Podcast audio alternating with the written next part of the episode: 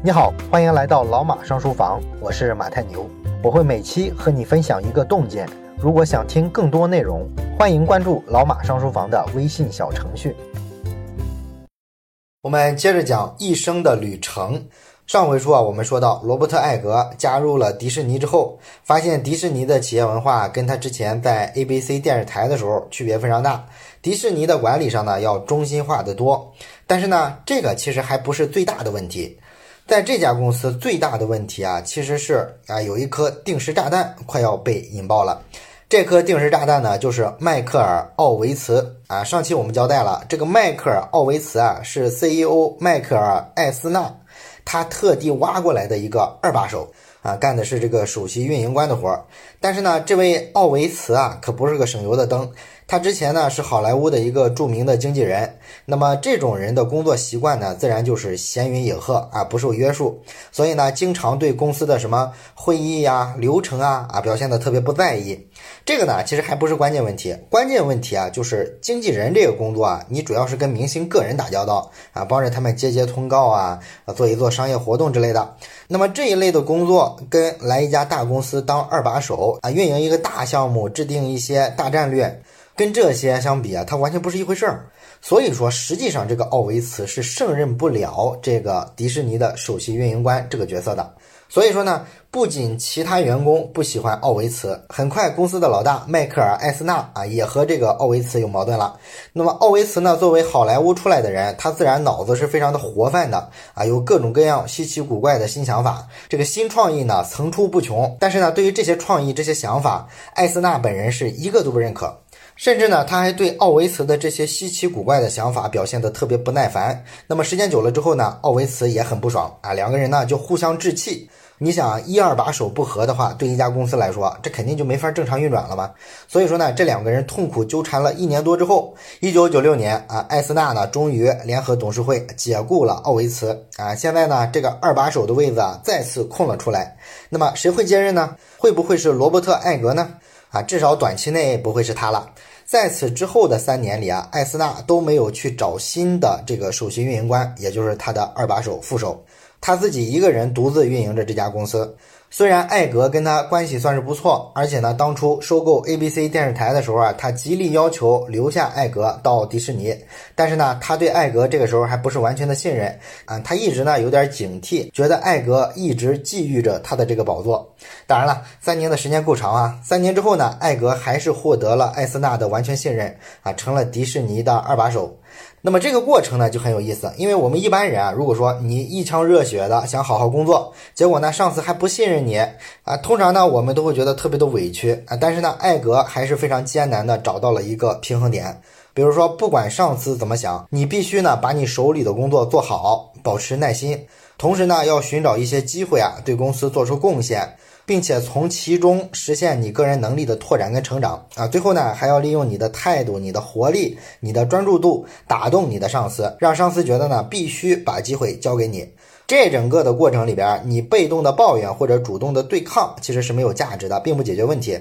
那么若干年之后呢，艾格执掌了迪士尼，他回过头来啊也反思艾斯纳的这个策略。艾斯纳呢当然也是有问题的，因为作为 CEO，显然他没有摆正自己跟接班人之间的关系。从本质上来说呢，什么叫杰出的领导力啊？杰出的领导力啊，肯定不是让你去证明自己无可取代啊。就像艾斯纳那样，他发现有人有可能有潜力、有能力取代自己之后啊，就充满了不安全感啊，各种提防。那之所以会有这种心理，其实就是他觉得公司里边自己就是无可替代的，不应该有人能替代自己。啊，这个认知就是错的。实际上，好的领导力啊，恰恰不是认为自己无可替代，而是不停的去帮助别人做好有一天接替你的工作的准备。你领导团队往前走，不就是让合适的人才不断的成长，不断的坐上更高的位置吗？这才是领导力啊！所以说，这个艾斯纳他一开始弄反了，走了很多弯路。但是不管怎么说呢，在三年多的这个艰苦工作里边啊，艾格做了很多的努力。比如说呢，当时这个迪士尼的国际化做的特别的差，所以呢，艾格就推动着迪士尼在全球各地啊落户那些主题公园啊。当然这其中就包含我们后来非常熟悉的上海的迪士尼。那么这个项目啊，其实最开始谈判是在九十年代就开始了，当时呢就是艾格带着人跟中国官方进行的谈判啊，并且呢最终敲定这个选址啊是在浦东，也是他在那个时期完成的。那么三年之后就到了一九九九年底了。艾斯纳一个人管公司啊，管的是身心俱疲，而且呢，他自己也在公司的位置啊越来越尴尬，越来越孤立，越孤立呢，他就会越偏激啊，对于员工的这个要求啊就越来越苛刻，这个呢又会导致团队的士气非常的差，董事会呢对他也不满，就向他施压啊，要求他必须尽快的去找到二把手，找到接班人。那么这自然会引起一大波的争权夺利啊，毕竟好多人都盯着这个位置嘛。但是最终呢，艾斯纳还是选择了罗伯特·艾格啊，让他来当接班人。这个呢，看起来是艾格职业生涯的一个高点，一个转折点。但是呢，其实真正的困难才刚刚开始，因为迪士尼这家公司在这个时候啊，很快迎来了一系列的公司危机。第一波的危机呢，是乔布斯挑战了迪士尼。乔布斯，我们知道他被苹果公司赶出去之后啊，后来做了这个皮克斯动画的首席执行官。那么九十年代中期的时候，迪士尼和皮克斯啊就签订了协议啊，两家公司呢决定共同制作、宣传以及发行啊皮克斯的五部影片。那么到二零零一年的时候呢，这个合约已经履行完了前三部电影，累计获得了十亿美元的票房。签这个协议之前啊，皮克斯是一家很小的公司，所以说呢，在这个合作条款上基本上没有太多的话语权，所以这个合同啊肯定是对迪士尼非常有利的，包括对已经上映的影片续集的所有权，这个呢当时规定都是属于迪士尼的。但是呢，到二零零一年之后，情况变了。皮克斯呢攒下了很好的名声，然后呢，因为票房不错，收益也好啊，所以呢，这家公司就起来了。然后像乔布斯这种人啊，你想他又不是个甘于人下的人，他多强势啊，所以他就提出来要求重新签订协议。而迪士尼呢，在零一年之后啊，就走向衰落了啊，他已经没有出特别好的 IP、特别好的作品了啊。但是这会儿呢，迪士尼的老大艾斯纳还是坚持以前的合同还没履行完，是吧？你乔布斯不能给我耍流氓。于是呢，这两家公司的一把手啊，乔布斯跟艾斯纳啊两个人呢就开始对线啊，两人在媒体上互喷对方啊，谁也不肯让步，这两家公司呢合作就陷入了僵局。这是迪士尼面临的第一个危机。第二个危机呢是这家公司内部出现了严重的派系斗争。二零零一年之后啊，董事会里有两位非常重要的成员，一个叫罗伊·迪士尼，一个叫做斯坦利·格尔德。这俩呢都是迪士尼啊资格非常老的股东，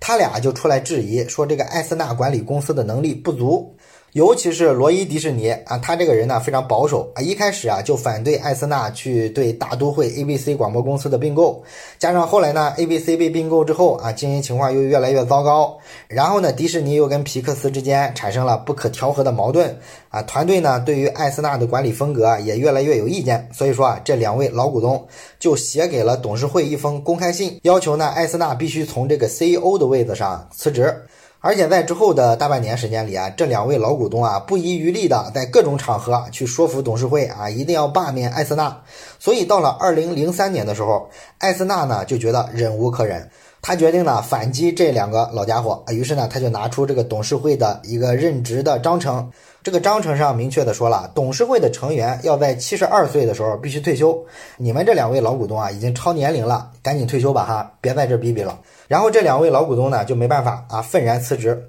但是显然这个事儿不会这么算了。哎，罗伊·迪士尼跟斯坦利·格尔德这两个老股东后来啊，很快组织了一场运动，这场运动叫做“拯救迪士尼”。而且呢，他们还做了一个官方网站，在这个网站上鼓动所有持有迪士尼股票的股民，哎，一块儿大家来投票反对艾斯纳当这个 CEO 啊，这个基本上就很难看了，是吧？就属于公司内部啊公开撕逼了。这是第二个危机。第三个危机呢，就是出现了一场恶意收购。当时全美最大的有线电视供应商叫做康卡斯特。他们提出了一个收购迪士尼的邀约，被这个董事长埃斯纳呢就给拒绝了。当然了，这种收购邀约呢，董事长个人拒绝也没有用啊，你必须还是要再拿到董事会上来讨论一下。但是呢，对方似乎很有自信啊，在接受电视台采访的时候啊，大谈啊，我们收购迪士尼之后啊，要怎么怎么给管理层换血啊，要找到更适合的人来管理公司，让这家公司啊从这个低谷走出来啊，等等等等。看上去啊，似乎他们很笃信啊，迪士尼董事会内部一定会同意这场收购的。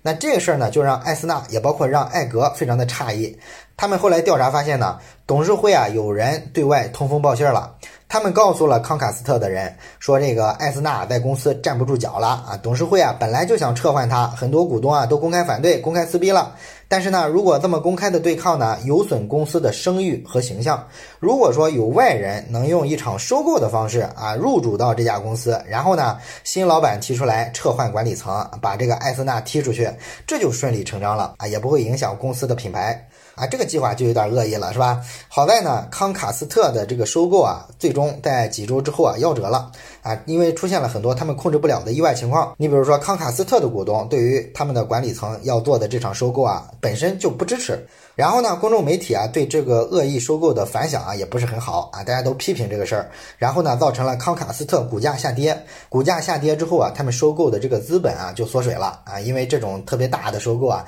通常来说不会都拿现金，还会拿股票去收购对方。如果你股价缩水啊，实际上就等于你的本钱少了嘛。所以不管怎么说，最终呢这场收购啊破产了。但是呢，经过这一系列的折腾吧，这几次危机啊，就严重打击了迪士尼，并且这个艾斯纳的地位啊，你可想而知，是肯定保不住了。后来呢，经过这个罗伊·迪士尼跟斯坦利·格尔德这两位老股东的策动，在二零零四年的时候，迪士尼的股东大会对艾斯纳呢就投出了不信任票。啊，所以呢，董事会就罢免了他董事长的职务啊，但是还保留了他 CEO 的职务啊，因为 CEO 的这个聘用合同啊是二零零六年才到期啊。不过呢，董事会决定到期之后啊就不再续了。对于迪士尼来说呢，啊，想要从这场闹剧里边抽身啊，你就必须找到一个能镇住场面的接班人，在艾斯纳离开之后啊接手公司。那么这个人是谁呢？哎，我们很容易想到，按正常的故事情节，应该就是迪士尼的二把手罗伯特·艾格。